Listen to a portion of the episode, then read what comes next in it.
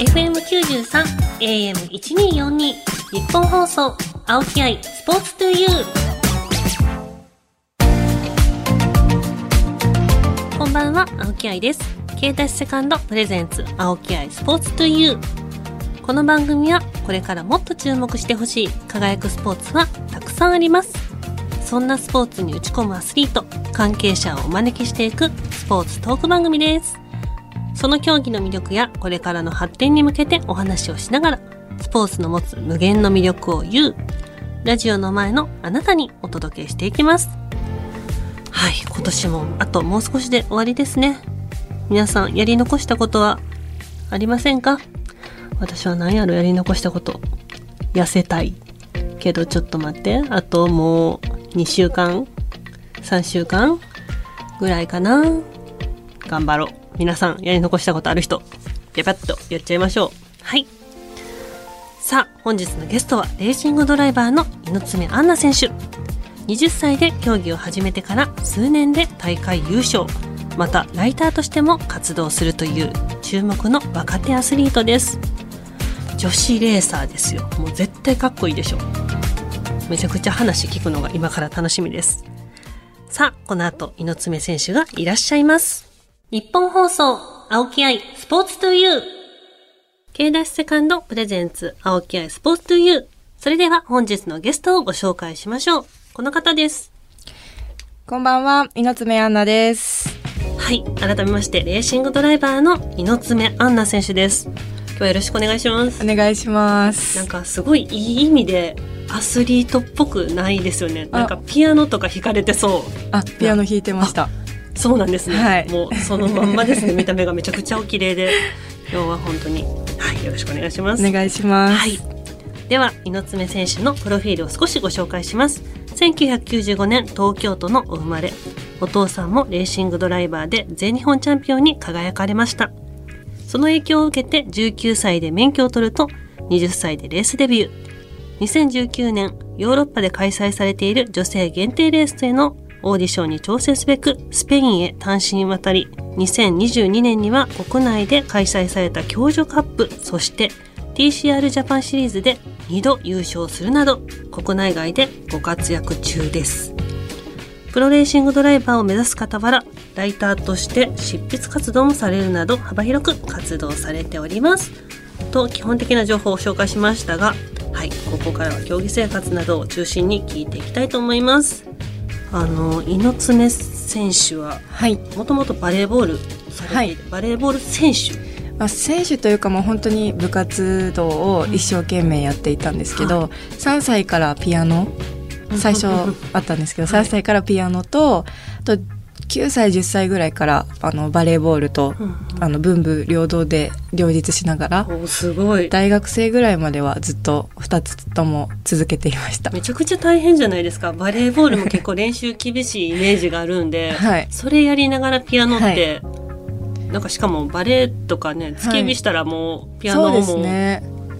結構言われてたんですけど、はい、まああんまり関係なくてもやりたいことだったのではい2つともやってました。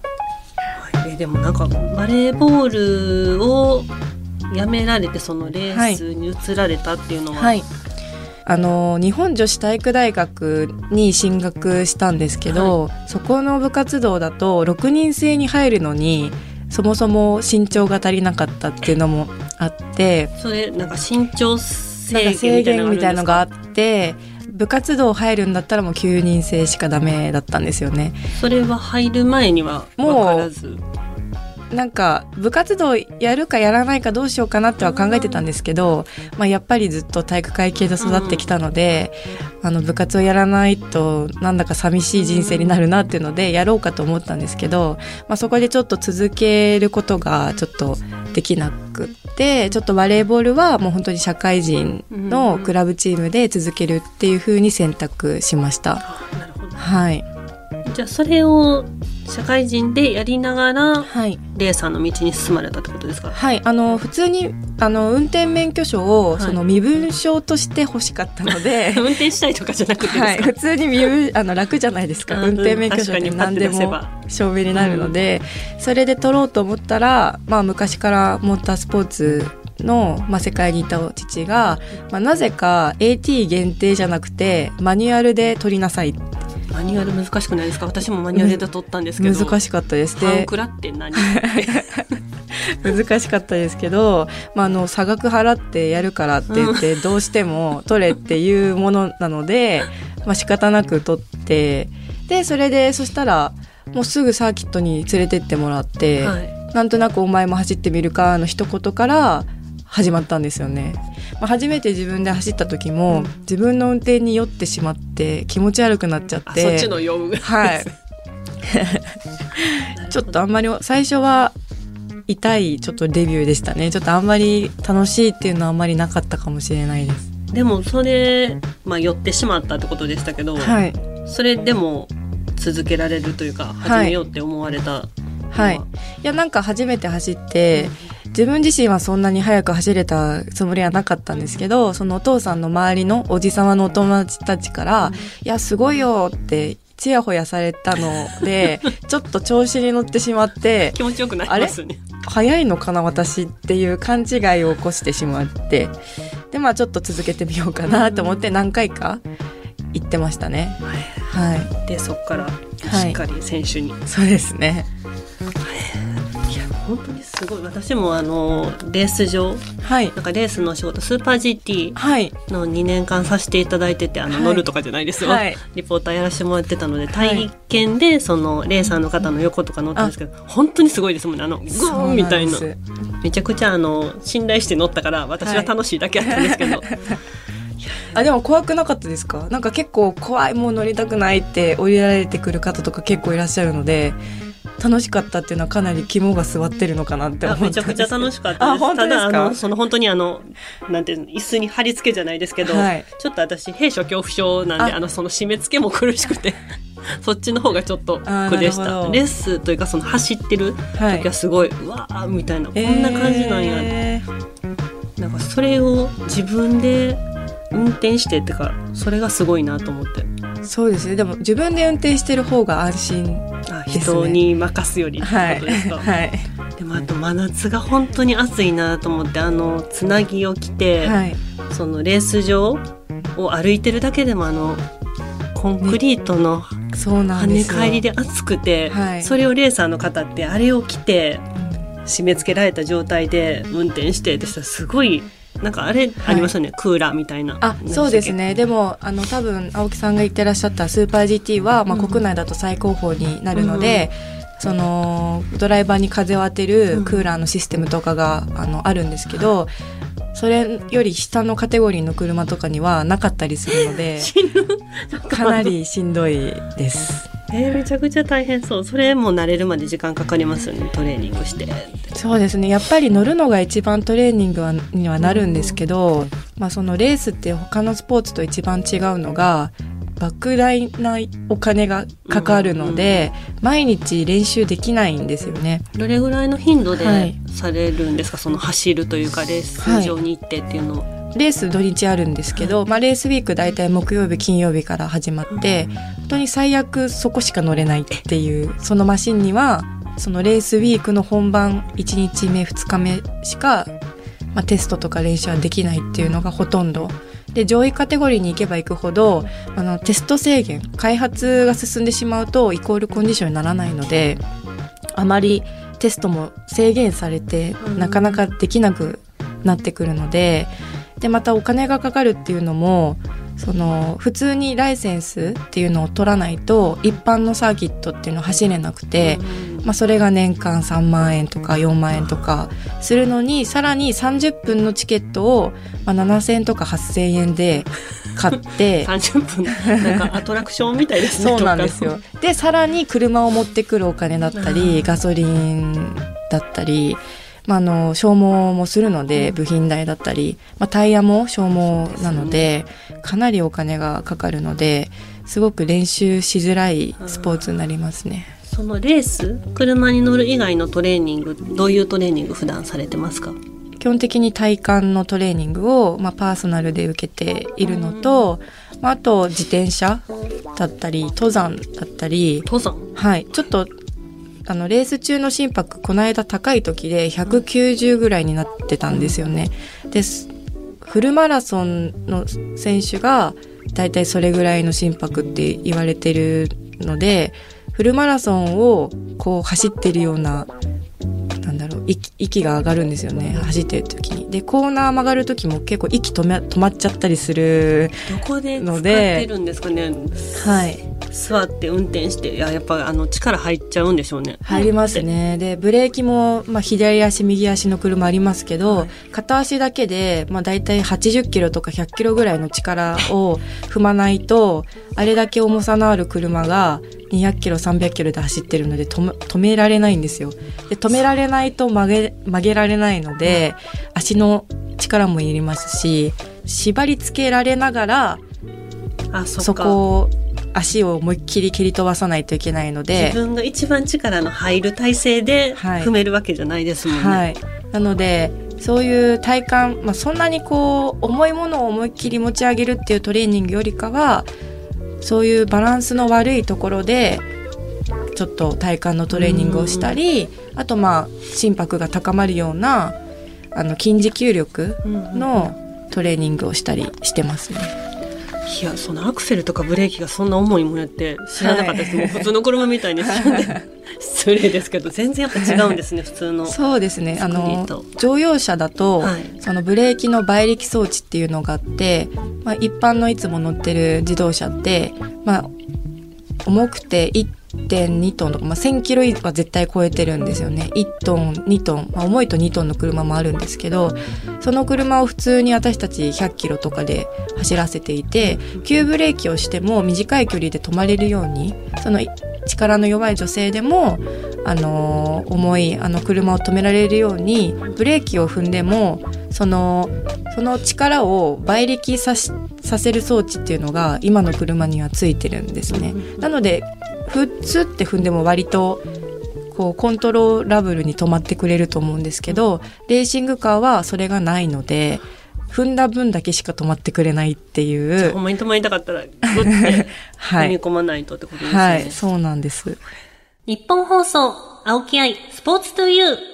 K ダッシュセカンドプレゼンツ、青木愛、スポーツトゥユー。パーソナリティの青木愛です。ゲストにレーシングドライバーの猪爪杏奈選手をお迎えしてお送りしています。さあ、ここからはこのコーナー。愛のあるボックストーク。はい、出てきました。愛のあるボックス。はい、この中にいろんなお題が入ってますので、猪爪選手に引いてお話ししてもらいます。今回は主に競技に関するお題が入っています。さあ、猪爪選手、引いていただけますか？はい。では、引きます。はい。お題は、験担ぎ、うん、ラッキーアイテムなど。うん、はい。験担ぎは、あのーなんかレースになると、レースウィーク入ると、そうなんか命の危険を感じてなのか、はいなんかだんだんこう緊張も相まってご飯が食べられなくなっていっちゃうんですよ。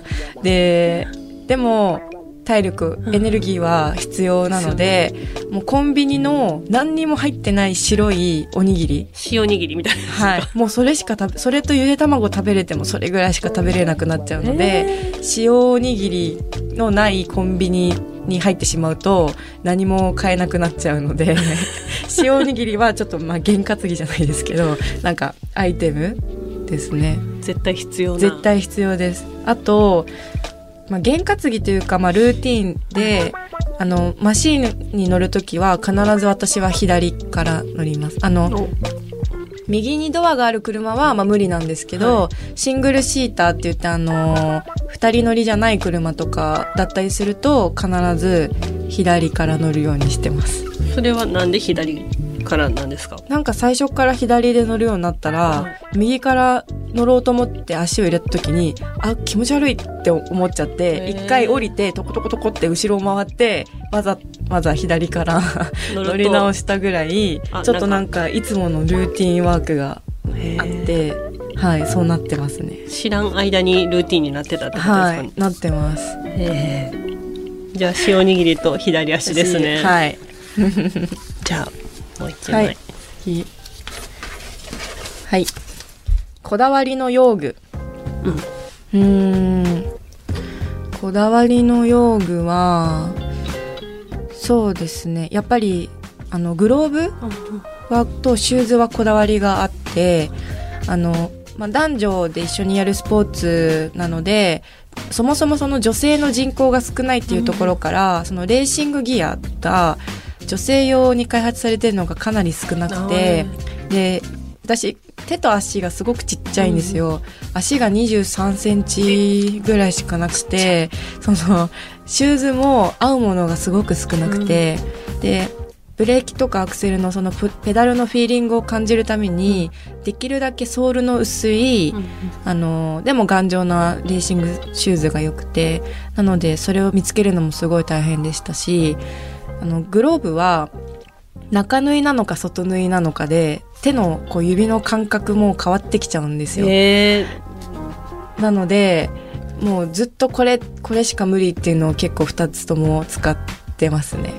その見つけるっていうのはもうはい本当に市販されてるものってことですか、はい普通にそうですね特注とかじゃなく、はい。都内で、その、試着して買えるようなショップさんがあるので、そこで、なかったらもう注文になっちゃうんですけど、そこでいつも買ってますね。23.5って確かになさそうですよねはい。あとは、まあ、レーシングスーツなんかは、あの、完全に自分の体のサイズを細かく測って、特注のオーダーになるので、一番今まで持ったやつで高いのだと40万円ぐらいするスーツを持ってるんですけど、かなり高いですね。40万はい。でもしかもその体にぴったり合わせてはい。採寸してってことはもうそこから痩せも太りもあんまりできないでですね。きないです。なので、ちょっと気が抜けて、お盆休みとか、あの、年末年始とか食べ過ぎてしまうと、次サーキット行ってそれを着た時に、あれ？きついって、はい、なっちゃいます。たかな？はい。もうそれ基準になっちゃいます、ねはい。来た時に。ゆとりがあるかないかみたいそうななんです。じゃあラストもう一枚お願いします。はい。ました。はい勝負まるまる勝負勝負飯飯カラーなど。おへえ。あ、でも勝負カラーだと、紫。紫？今年はあのヘルメットを新調しまして、ドライバーのヘルメットってかなり思いが詰まってるんですよ、デザインにいろいろ多分皆さんあいろんな確かにいろんな柄とか、はい、デザインと好きなカかラーとか。あるんですけど本当に子供の頃からやってた方はそのオマージュのまんま大人になっても使ってたりだとか、へー。あと憧れの選手がいたりすると似せるドライバーとかレプリカっぽくして、うんあのヘルメットを似せたりするドライバーいるんですけど私は今年はこうくのいちをイメージしへてー。紫を取り入れたのであの紫が似合うかっこいい女性になりたいなと思ってそのカラーを使うようにしてます。今年はこの1っておっしゃいましたけど毎年テーマ変わるんですか、あ、あのーそんななかったんですけど、まあ、あの、猪爪って珍しい名字じゃないですか。で、イノシシ年なんですよ。私、生まれあが。ーで、性格もそのまんまちょっとつ盲信なので、はいヘルメットの上にイノシシがポンってデザインされてるんですけど、今まではそれが結構特徴的でした。あの某アニメじゃないですよね。そうなんです。あの、某アニメの時結構言われました。そうなんです。いやネットで見ました。あのちょっとつもしんって好きな言葉って、はい。なので前しか進めないので、バックは苦手バックも苦手なんです。練習しなくていいと思います。前から注射していただいて。はい。ということで愛のあるボックストーク今回はここまでです次回も猪爪選手に来ていただきます。よろしくお願いしお願いますします。日本放送青木愛スポーツトゥユー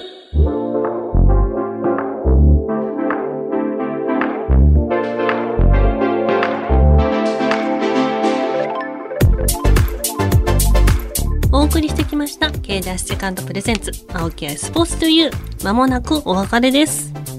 いや猪爪選手すごい素敵な方なんですよ本当にラジオだとねあの見えないのであれですけど、本当にいい意味でアスリートっぽくない見た目とかめちゃくちゃ綺麗なんですけど、その方がレースに出てるっていうね、めちゃくちゃかっこいいですよね。いつかね、ちょっと生で猪爪選手が走っているところを見てみたいなと思います。さあ、そしてこの番組、次回の放送は12月30日です。ゲストは、また、今日と同じく、猪爪杏奈選手。アスリート以外のご活動や、競技の未来のために考えていること、など、深めなお話も聞いていきたいと思います。そして番組ではあなたからの質問、メッセージもお待ちしています。番組メールアドレスは aispo.1242.com aispo.1242.com です。また、パソコン、スマートフォンアプリ、ラジコのタイムフリー機能を使って、この番組をもう一度聞くことができます。ぜひ、チェックしてください。さらに、タイムフリーが終わった後は、番組ホームページから、ポッドキャストで聞けます。ぜひ、ホームページにアクセスして聞いてください。それでは、お相手は私、青木愛でした。